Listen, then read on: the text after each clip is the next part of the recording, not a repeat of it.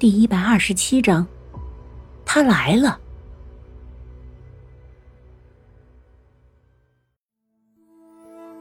看着坐在屋檐上吹着玉箫的男子，顾白瞳孔紧缩。他是什么时候来的？扭头看了一眼蓝衣女鬼，发现她同样也是一脸惊讶，这才打消了顾白的怀疑。曲中，男子垂眸。清冷的声音中带着一股嘲讽，说：“你们不是想要找我吗？怎么？可是有什么事儿吗？”他的话在顾白的心里激起一层涟漪。顾白抬起头看着他说：“难道你就是王顾两家供养的千年僵尸吗？”不像吗？男子似乎很是愉悦。他勾唇，眉眼中带着一股笑意，反问道：“顾白点了点头，诚实的说：‘我以为至少会和刚刚那个狮皇相差不远。’”男子听后大笑：“哈哈哈，你这小家伙倒是比王家那些老东西可爱的多。”说完，男子轻轻跃下，他的眸清澈见底，仿佛未经世事。阴柔的眉宇间有一个红色的半月印记，素白的指尖轻轻拨动眼前一缕长发，薄唇轻启，带着几分说不清的轻蔑，说：“凤邪的力量已大不如从前，连你等都可借用凤邪的力量，看来他确实是陨落了。”顾白一怔，根本听不懂男子的话。他五指紧了紧凤鞋，然后开口说：“你。”刚张开嘴，还未说出话，男子就抬起头看向顾白，凌厉的目光隐隐透着一股杀机。他淡淡的开口说：“你们找我是为了古镇的事儿吧？”顾白点了点头，说：“对，我们的确是为了古镇一事。”这时候。蓝衣女鬼不禁露出一丝诧异，看着男子，心里升起一股疑惑：“你是不是觉得我不是千年僵尸？”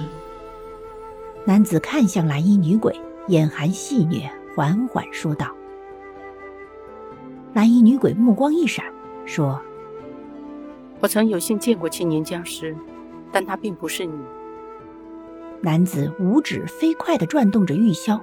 淡漠的口吻中却隐含着一丝嘲讽，说：“你当真以为这古镇还存在吗？”顾白一怔，看着男子，疑惑的问道：“什么意思啊？难道古镇不存在吗？”你可还记得你们来到古镇的第一天？男子勾唇说道：“我。”顾白一愣，然后努力去想。结果却什么也没有想起，不由得一阵惶恐。记不得了。那么来古镇之前呢？可还记得进入古镇之前，可曾遇到什么吗？男子又问。顾白抿了抿唇，终究还是摇了摇头，带着几分难堪说：“不记得了。你呢？你还记得你之前发生了什么吗？”蓝衣女鬼沉默，许久之后才开口说：“我记得所有的事情，我都记得。”哦，看来你是已死之人了。男子摇了摇头，说道。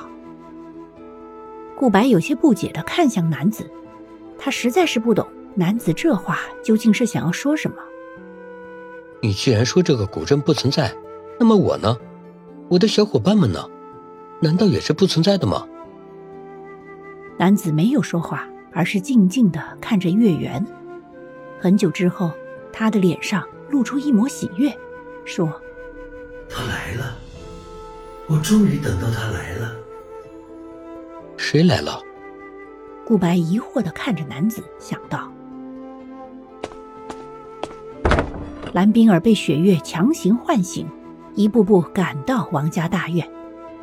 他不清楚雪月为何要让他去王家大院，可是他的急切感染着蓝冰儿。本集播讲完毕，下集更加惊悚，记得要听啊！